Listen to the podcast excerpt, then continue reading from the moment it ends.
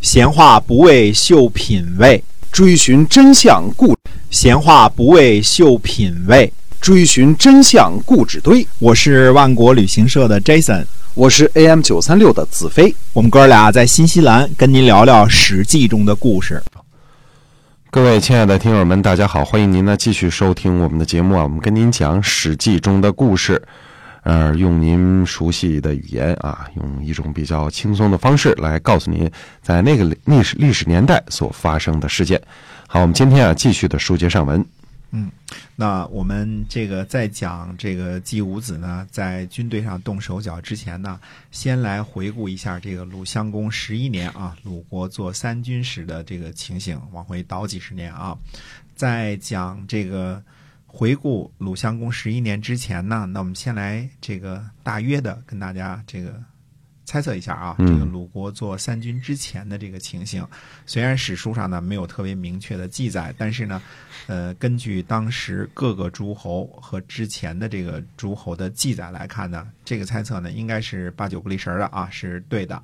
那么，呃，西周呢所建立的这个国家呢，我们说这个王朝呢是属于什么呢？这个我们以前说过这事儿啊，大约相当于这个联邦制。对吧？嗯啊，联邦制呢，它的正统性是怎么来的呢？那么天子呢，肯定是这个诸侯的共主，嗯，对吧？受命于天，对吧？要祭祀天地，同时呢，他呢，这个分封诸侯，对吧？我们说这个，呃，诸侯建国，大夫立家。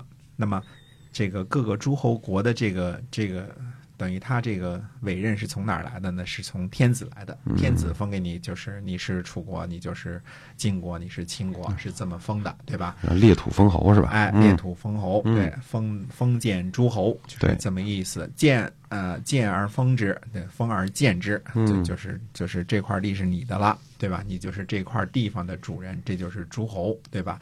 那么同样呢，诸侯呢也以同样的方式呢对待他们自己的亲戚，比如说这个。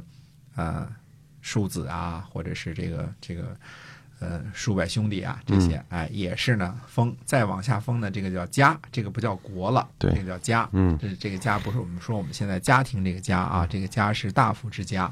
那么国君呢，呃，有自己的才艺，大夫呢也有自己的才艺，那么呃都有才艺，都有封地呢，所以呢就会按照这个这个。这个封邑均赋的这个标准啊，也就是说，一殿或者叫一丘供奉一辆战车，对吧？这个四匹马，呃，十二头牛，呃，三位甲士，七十二步兵和铠甲，这个按照这个这个武器啊，这个按照这个标准来建立军队。那么，获得这个采邑和封地的这个利家大夫呢，这个呃，基本形式也差不多。呃，换句话说呢，无论是国君还是大夫呢，都是从自己的封邑和臣民当中来征集军队和武装的。所以呢，这些个呃军队和臣民呢，都是效忠于自己的领主的。嗯，所以我们说那个时候都不会越级效忠。比如说你是孟氏的，孟氏让你去攻打国君，那也照打不误，对吧？他是只是自己领主上的臣民，如此而已了。嗯，那么呃，这个同时呢，就是各个领主这个。这个包括国军啊，这个等于这个时候国军也是一个领主嘛，对吧？哎，都是把这些军队呢看作是自己的私属的，所以我们经常叫做呃，看见这个以前记载当中啊，说这个嗯大夫也好啊，这个这个这个将军也好，说我以其私，以其私就是我带着我这些私属的军队，我带着我们家自个儿的子弟兵去去打仗，怎么怎么样啊？那么。鲁襄公十一年呢，鲁国建立三军那个时候呢，这个季武子啊，他是怎么着呢？让自己原来的这个军队，等于说他的私属呢编，都加入了新军的这个编制。你如果不加入新军的编制呢，就加倍征你的税。他他自己领主嘛，有权利征多少税嘛，对吧？对。哎，当时这个叔孙木子呢，他是司马，他是实际掌管鲁国兵权的。他让自己手下的人呢。继续做自己的臣子，这样的方式呢，加入了新军的编制，并没有改变这个军队的性质。那么和原来完全一样。嗯那么孟孙氏呢是一半儿一半儿，有一半儿呢让他加入新军的编制，一半儿呢还是认自己做宗主，作为臣子这个样子。所以这个名义上呢，大家的私属的军队全部并入了国家的军队，然后呢把鲁国的军队一分为三，三家各掌一军，对吧？嗯啊，这样等于实际上削弱了国军收集这个军赋的能力了嘛，对对吧？那么呃。这个这个是名义上，但实际上呢，大家的这个制度呢都是不太一样的。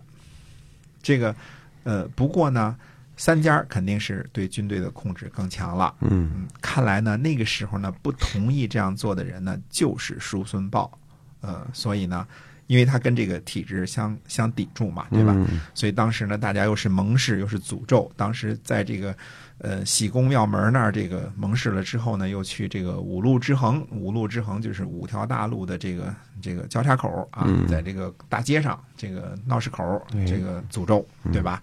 谁要不怎么怎么样，就怎么怎么样。这就是为了什么呀？相互之间呢有所约束。到了鲁昭公五年，也就是公元前五百三十七年的时候呢，这个新君呢虽然年纪不小了，呃，但是继位呢没有多久，而且呢，这个鲁昭公呢，呃，整天贪玩嘛，嗯是是个大孩子嘛。对那么政见不合的叔孙豹呢已经死了，对吧？所以季武子呢又开始起心思动手脚了。季武子呢想舍弃中军，就是原来建立的这个三军呢，他要舍弃啊。如果裁撤了中军呢，那样呢，其实呢，这个等于是这个呃，就是变成了国军呢，也就不能有了自己的私属军队了。所有封地的军赋，包括什么丘甲制啊，什么什么这个出税亩啊，所有这个丘甲制是加倍了四倍的军赋嘛，我们说对吧？那么所有的这些军赋呢，都统一起来交给鲁国国家的军队来管理了。实际上是什么呀？嗯交给三军的将领，也就是季氏、舒氏和孟氏管理了。而季孙氏呢是执政大臣，肯定话语权呢这个会多一些。他的好处更大一些啊，这是他军制改革的这个，呃，我个人看啊，它是嗯内部的东西啊。那么树牛呢，为了得到位高权重的季孙氏的支持呢，就说呢，说原来我们家夫子在的时候啊，早就想舍弃中军了。嗯，他这是假传这个遗嘱啊，嗯 就是为了呃阿谀奉承这个季武子啊。对。那么季武子这次改革呢，就是舍去了原来的军制，把军队呢全部都变成这个国家的军队，但是呢，把军队分成四份了。原来是三份，各领一一一军，对吧？现在他把军队呢分成四份，自己呢领两份，叔孙家和孟孙家呢各领有一份。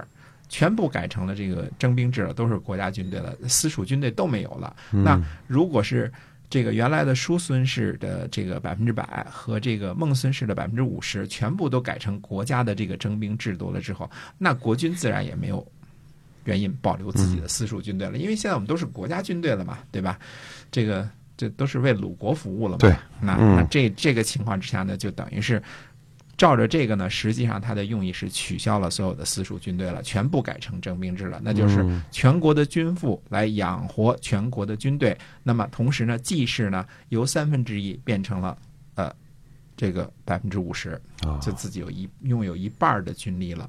那他三个都是上卿，他自己拥有这么大的军力，那另外两个各有各是百分之二十五，那当然他的说话权力和军事军事这个决策能力就进一步膨胀了嘛，对吧？对老他大的执政，大臣家族，对吧？嗯季氏又是执政大臣，那封地又最多，军力又最强，那几乎这个这个鲁国那就真是就是他他的权力说了算最大了，对。军政大权都在他手里。都揽在他手里了。嗯那么当时这个杜谢呢，正在给这个叔孙豹呢出殡呢，姬武子呢就送去了一封书信，就给他估计捧着啊，这嗯这这个书简跟他说，就是通知他说，叔孙豹原来就想舍弃中军，所以呢通知你一下。就就发了个通知，那个嗯杜谢说呢，说夫子原来就是不想答应啊，所以才在卢喜公的大门盟誓，又在大路口诅咒啊，嗯说这个，他就把这个通知改军制的这个书啊，就扔在地下，就率领手下的人呢就痛哭啊。这个这个杜谢知道呢，这其中是有猫腻的，对吧？那么舒仲代呢对季武子说呢，说以前呢，呃，叔孙先生命令我说呢，不是善终的人要出西门儿。因为什么？叔孙豹是三天没吃没喝给饿死了嘛，意思是不算善终，对吧？嗯，那么杜谢呢就就抗争，他说：“清桑自朝门，就朝门是南门，这是鲁国的这个都城的南门啊。他说清桑自朝门呢，这是鲁国的礼节。先生您执掌国政，鲁礼呢没有改变，而您想改变，说群臣怕死，不敢服从。”等到葬了叔孙豹之后呢，杜宪呢就出逃了，流亡他国了。因为这个就剩一家臣了嘛，也没什么势力了，没法这个在鲁国混了啊。那么，呃，这个呃呃谁呢？众人呢从齐国就回来了。姬武子呢就想立他为叔孙氏的家督。这个南魏就说啊，他说叔孙氏薄啊，就是继孙氏后，叔孙家自己闹家变，您可以不参与，这不是也行吗？哎，南魏呢还让国都中的人呢帮助这个树牛呢进攻这个众人，结果呢在武器库旁边的这个广场上呢就射中了众人的眼睛，这众人呢就死了。嗯，树牛呢做主取了这个叔孙家东边的三十个城邑，送给南魏作为犒赏。嗯，这个帮忙了嘛？对对，哎，结果呢，这个就是把叔孙家的一个庶子叫叔孙昭子，就立为这个叔孙氏的家督了。叔孙昭子呢，继位为这个叔孙氏的家督的时候呢，呃，在这个家臣朝见他的时候，因为大家有个礼节嘛，朝见他嘛，对吧？嗯然后叔孙昭子说呢，说庶牛祸害叔孙氏，搅乱了继承顺序，杀敌立树，又损失了诚意，逃避罪责，罪莫大焉，一定要迅速杀了他。哎，树牛呢就恐惧，嗯逃跑去了齐国。呃，结果呢，这个呃，孟丙和这个众人呢，在齐国的儿子们就把这树牛给杀了。替父报仇了？哎，人家那边还有儿子，还有孙子呢，对吧？对 把他给杀了，并且呢，把他的首级扔在了边境上，就是让他身首异处，嗯就恨死他了啊！这这，把他们家这个这个叔叔辈儿的、爸爸辈儿的两个这个嫡子都给杀掉了啊！结果失去了这个叔孙家的这个继承权啊！嗯那么孔夫子说呢，说叔孙昭子之不劳，不可能也。这是这是什么意思呢？就说叔孙昭子对于拥立的这个拥立他的这个庶牛啊，不但不给予酬劳，反而杀了他，是难能可贵的。这叫叔孙昭子之不劳，不可能也啊。那么孔夫子又说呢，他说周任有言曰：说为政者不赏私劳。诗云呢说有觉德行，四国顺之，就是说周的这个周任说呀，说执政的人呢，呃，不赏赐对这个呃这个对自己有好处的这个私人的这个功劳。嗯诗经里边说呢，说拥有正直的德行，四方的国家呢都会归顺他。哎说叔孙氏呢，靠着叔孙昭子这个庶子的英名，哎，反倒没有落得在鲁国呢家破人亡的地位，保住了叔孙氏的这个、这个位置啊。对，所以这个等于庶牛呢枉费心机，把这个这个庶子立起来了，然后拥戴他。本以为这个会这个叔孙昭子会投桃报李，对吧？让他继续执掌大权，没想到叔孙昭子第一件事儿上台第一件事儿就是要杀了这个庶牛。嗯所以庶牛这个这个谋划了一场啊，弄得这个死了无数的人，最后还是竹篮打水一场空。嗯，哎是，所以弄得现在这个地步哈，哎。有时候这个像是这个现在这个这个什么小说是是嗯电影似的啊，哎 杀来杀去，最后还是好人这个得了好报了，但是以一种非常这个异样的方式。对所以孔夫子也说，这个其实就是说，这个从政的人呢是不应该有有私心的哈。对的有私心的话，这样是就是私人对你有好处，你不应该从政事上反映出来，就公是公，私是哎私的意思。公私分明啊。哎，公私分明。是的，好，我们今天啊这个《史记》中的故事呢，先跟大家聊到这儿，感谢您的收听，我们下期再会。再会。